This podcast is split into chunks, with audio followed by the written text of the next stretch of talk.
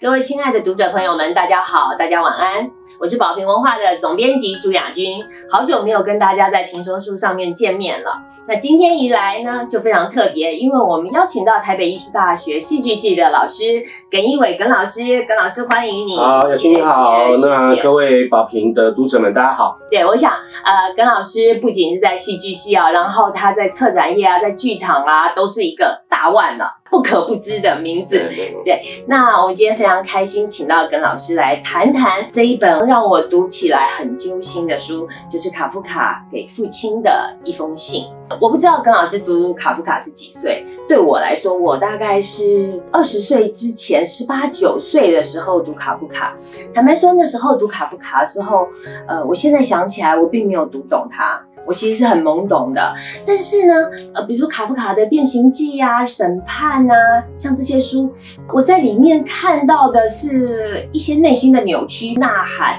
然后看到他对家庭、对体制的一些反抗，还有他很会写一些很棒的话，比如说有一句话，我那时候读到，他说：“一切障碍都在粉碎我，一切障碍都在粉碎我。”是不是超级重？当时还是少女的我的心，像这些句子，其实都给我带来很大很大的震撼。那一直到我重新做这本书，我才重新从另外一个角度来看卡夫卡。所以我想请耿老师一开始就谈谈卡夫卡这个人，呃，在文学史上的重要性，或在他在剧场中一再被改编，为什么呢？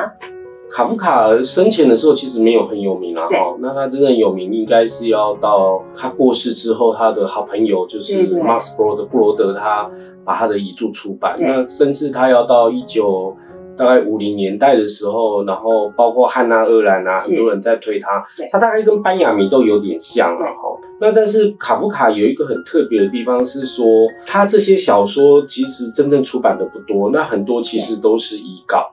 然后这些小说里面也都有一种人物的状态哈，这个人物状态其实跟我的父亲里面的他跟父亲的状态是有点像，就是说在我的父亲里面，这当然是一个真实要写给父亲的信哈，就是他要结婚了，然后他已经三十几岁，快四十岁了，然后他父亲还反对他，但是他其实从来都没有办法直接的去违抗他的父亲哦，那这里面好像有一个很深刻的心理机制，那你会看，比如说卡夫卡的城堡里面。或者是审判里面的角色也是这样哦，就是说，哎，你有罪，然后你要来上法庭，那他觉得一切有问题，他有疑惑，可是他还是会，他还是会去的，对对对对对哦。那当然，他的作品特别在冷战时期之后得到很多的共鸣哦，觉得他强调或者是表现了很多这种在冷战时期的极权主义里面的一些经验哦。一个作家的作品之所以能够成为小说，是因为他其实是可以。经历过不同的时代，然后在不同的环境里面，很多人都可以给他得到共鸣，于是他就会产生了新的解读。所以我觉得这个是一个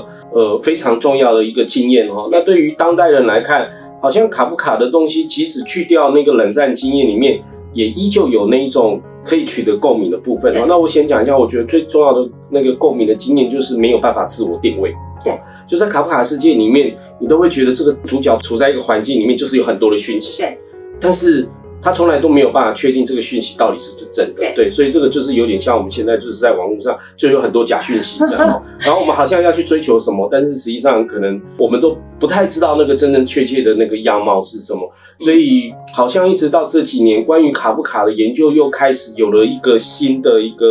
呃浪潮跟趋势，就是在看说，呃，有没有可能从卡夫卡的这么多的这些。呃，短篇小说啊，然后这些遗著等等里面，可以找到一种，就是好像可以来协助我们，又了解我们这个当代数位化的这种，呃，或者是韩炳哲讲这种透明社会的经验这样子。对对对，其实我觉得卡夫卡的作品里面，他很常是透过一个小小的家庭或一个小小的单位，一个小小的机制，然后去推测、观看这整个世界给我们的压迫感。所以我就觉得他文字里面，他最痛苦也最迷人的就是。不断的、反复的，充满了那个挫败感。我记得老师曾经讲过，呃，在哪里写过一句话，我我一直觉得很迷人。老师是说，卡夫卡其实就像他一个人在祈祷，而且是一个人一个人的祈祷。今天如果你会来听这个节目、看这个节目，那就表示你对文学很有喜好。那卡夫卡真的是他非常想要把他一生都献给文学，所以。甚至为了这样，他还考虑要不要结婚。对。然后，呃，我以前因为注解过他的那个给菲利斯的情书，他还写信给菲利斯，里面还引用了那个清朝的那个诗人袁枚的诗，古典的，因为那时候有翻译。他说：“呃，美人含怒夺灯去，问郎知是几更天。”意思就是说，他前面两句好像是说半夜了，那先生还在看书，你知道吗？然后老婆在那边就是。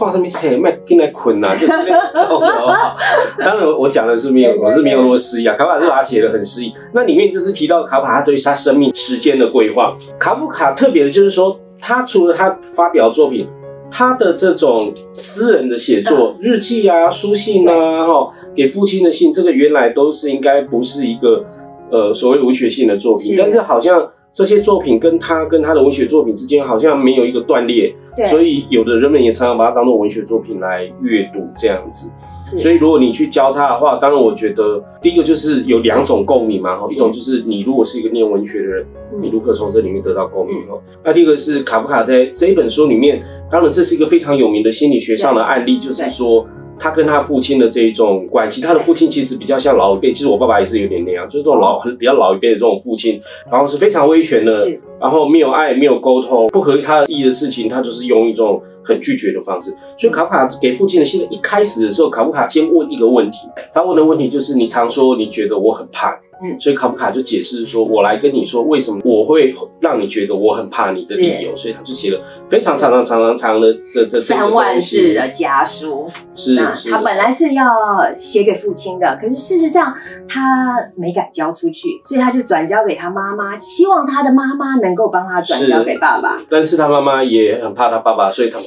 没有交出去。我就觉得很悲哀。你知道卡夫卡在写这封信，就是一整本书都是呃对他爸爸的控诉，可是有一部分也是对他爸爸的。倾慕，他爱他爸爸，他觉得他爸爸在他心目中的形象巨大、高大，然后慷慨，然后很会做事，很会做人，是一切呃慷慨的事情都是他爸爸。卡夫卡是念法学的，所以他在这里面也用到了律师的写作的技巧。真的，对对对，就是就这是一个控诉嘛。你看他很多他很多剧本，他很多小说都是跟法庭有关嘛，哈，所以都有判决啊、控诉啊，对，这是他最熟悉的东西。他在这里面当然讲了很多，就是很多的家庭的关系，那也提到了，就是说这些家庭关系对他人生的这个影响这样子哦。所以，我们这个书里面这一句话，就是也是他里面讲，他说我所有的写作都与你有关哦。对。那当然，卡夫卡讲的意思不是说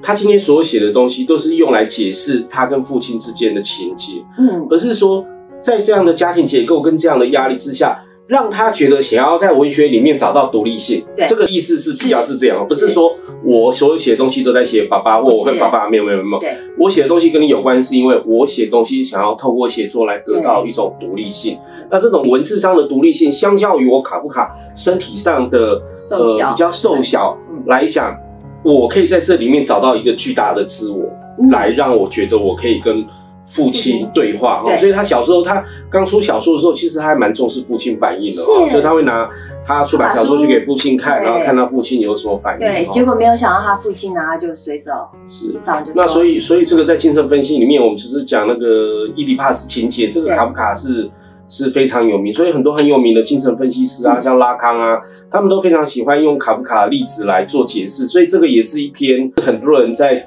谈精神分析里面的一个案例哦。我就觉得所有对心理学有关系的人，应该都会非常呃想研究这个案例，这真的是一个标准案例。或者用弗洛姆那个爱的理论来说，父亲母亲啊，母亲让我觉得我就是我，可是父亲呢还是理性的，有带一点条件的，你一生都在寻求他的认可。我觉得卡夫卡就一直是这样的一个人，而且他走不出来。他其实这封信到最后他是铁了心了，他就说我已经三十六岁了，我还有什么可以失去？我就要把这封信写给你。但是还是所以这是一。种斯德哥尔摩情节嘛，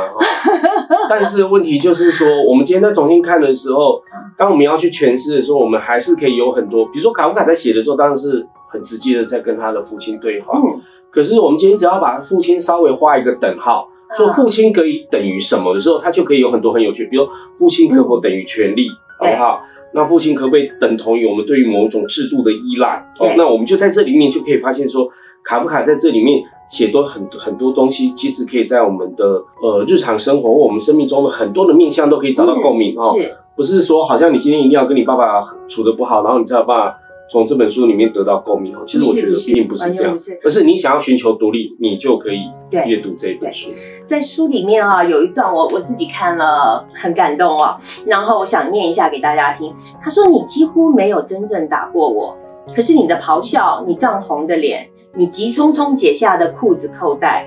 它垂挂在椅背上，随时随地待用的状态，对我来说更为糟糕，就像一个人即将被绞死那样。也就是说，如果一个人被处死了，那就死了，那就是几秒钟的事情结束。可是当他随时处在一个好像即将被上这个掉头台的状态，他长期在这样的生活底下。而偏偏我觉得更糟糕的是，就像刚刚老师有讲到，他又爱着这个仰慕者，他希望为他行刑的这个人能够给他一点垂怜，能够给他一点爱，一点肯定。卡夫卡是不是讲的很夸张？就屌，所以他有点傲娇，你有没有发现？是有点傲娇，就是说，其实他爸爸只是骂骂他而已，那你就。这种他是没有看台湾乡土剧，他如果看都知道，其实在台湾很正常啊，对不对？但是他就是会把它很夸大。那我觉得所有艺术家都会有这样的敏感嘛。对很多人来讲，那可能是一点点什么，但是对他来讲，那可能是一个地震般的一种反应。所以这种敏感对艺术家来说，它既是一种祝福，也是一种诅咒。是是，对。那我想最后一个问题再问老师，就是为什么我们隔了这么久，就是已经快一百年了，我们回头过来还需要卡夫卡？卡夫卡所碰触到最重要的议题，就是它有一个永恒性的层面，因为他一直在探索我们存在的意义为何。这也就是为什么卡夫卡常常在台湾六零年代被纳进来的时候，会放在存在主义的一个一个原因这样子哦。那当死亡的意义是没有办法被确认的时候。我们某一个程度在面对这种你不可知何时会落实的判决里面，其实我们会面对的焦虑跟对意义的追寻，在卡夫卡的小说里面，我们都会得到共鸣。是是是。哦，那这个是不会随着时代。对，从这个角度来看，就是任何时代、任何年轻人或任何读者，不管你喜欢文学、喜欢哲学或喜欢心理的，其实都需要。只要你会问一个问题，就是那我活着的意义到底是为了什么？那你就会在卡夫卡的著作跟他所有的话语里面得到安慰。对，那他的安慰不见得是因为他成功了，而是因为他也失败了。但是你从他的失败里面得到了一种共鸣，是是，哇，老师讲这一段讲实在讲的太好了。其实我应该在这边做结才是一个高潮，但是最后最后我还是想说一下，卡夫卡是反高潮，所以 是啊，为什么出这本书呢？那宝平在几年前啊，我们出版了非常多跟母爱创伤有关的书，后来常常有读者问我说，宝平只谈母爱创伤，为什么没有父爱创伤？后来我想。可能我不是男生，我很少去体会到父子之间那种竞争又抗衡又需要认同的感受。于是我想放心里想很久很久，后来终于让我想到了这一本卡夫卡的《给父亲的一封信》。我想它是文学史上最著名的一本父爱创伤。如果你喜欢卡夫卡的书，你可以从这边找到卡夫卡所有写作的起源跟指认。那如果你之前没有读过卡夫卡，我想你在现在的这个教养文化下，或在一些威权的体制下，你也可以从卡夫卡的小说里面或写作里面这封家书里面得到一些救赎或安慰。那今天非常谢谢大家，也谢谢耿老师，谢谢你太精彩了。我们事实上应该要录两集才对的。没关系，我们就是一直维持反高潮。对，谢谢大家，晚安。谢谢。